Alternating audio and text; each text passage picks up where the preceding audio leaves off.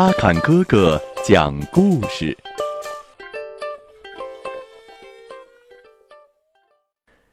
小朋友们，你们好，欢迎收听阿坎哥哥讲故事。今天我要给大家讲的故事，名字叫《大棕熊的秘密》。一个冬日的黄昏，大棕熊匆匆钻出了森林。我有一个秘密，他一边说，一边微笑起来。非常了不起哟，非常不可思议，它会让你大声叫，它会让你乐得转圈跳呢。那是什么呀？狐狸问。是什么秘密这么棒？是不是好吃的东西？不，不是。大棕熊急匆匆地说。你不会想要吃掉它的，你只会想要好好的抱住它，用鼻子蹭蹭它，哎，你还会想要伸出舌头，从上到下好好的舔一舔它。嘿，哇！浣熊在一棵大树后面啧起了嘴巴。咦，那不是一个大冰棍儿呀？啊，到底是不是呀？大冰棍儿，大冰棍儿。棕熊回答：“我看是你的脑子笨，谁会抱着冰棍儿用鼻子蹭呢？我的秘密可不是冷冰冰的，不过你会想要包裹着它，让它感受到你的温暖，还会想要一直守护着它。”就像守护着你最大的宝藏。咦，那会是什么东西呢？松鼠问：“告诉我们吧，好棕熊，那会不会是一大堆的硬壳果？”硬壳果，硬壳果！大棕熊一边叫一边乐得打了个转儿。要是你以为我的秘密是硬壳果，那你可真是个开心果呀！我的秘密不是你可以大咬大嚼的东西，你也不能把它埋在地下，等明年再挖出来吃。大棕熊说着，表情严肃起来。不过，你会想要把它好好的藏起来，不让那些坏家伙发现它。也不能让他们有任何机会把它从你身边偷走。你瞧着吧。他说着，撇了一眼狐狸：“我绝不会让那样的事情发生。”呀呀呀！猫头鹰叫着：“这真是一个不错的谜呀！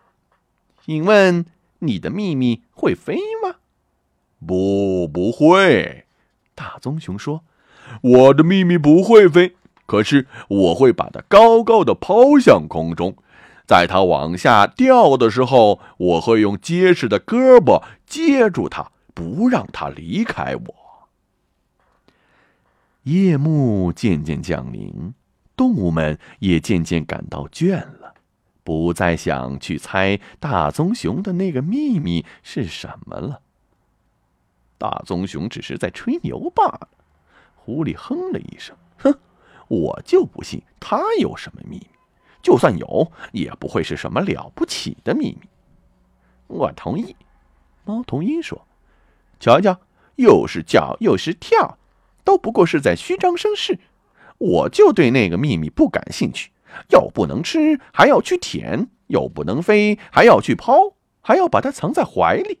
这种秘密听上去就不是那么妙。”其他的动物们也赞同，可当他们回头去找大棕熊的时候，却发现它已经消失在了冬夜的雾气中。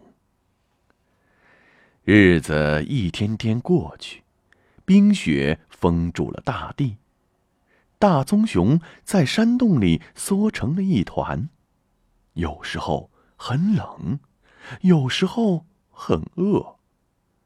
他经历了风雪、冰雹、黑暗和一些危险的关头，可只要想到那个秘密，大棕熊就会变得坚强起来。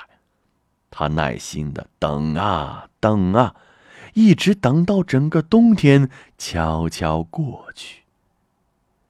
大棕熊的秘密，终于在一个春天来临的日子里降生了。它很小，很柔软，就像一个毛茸茸的小球。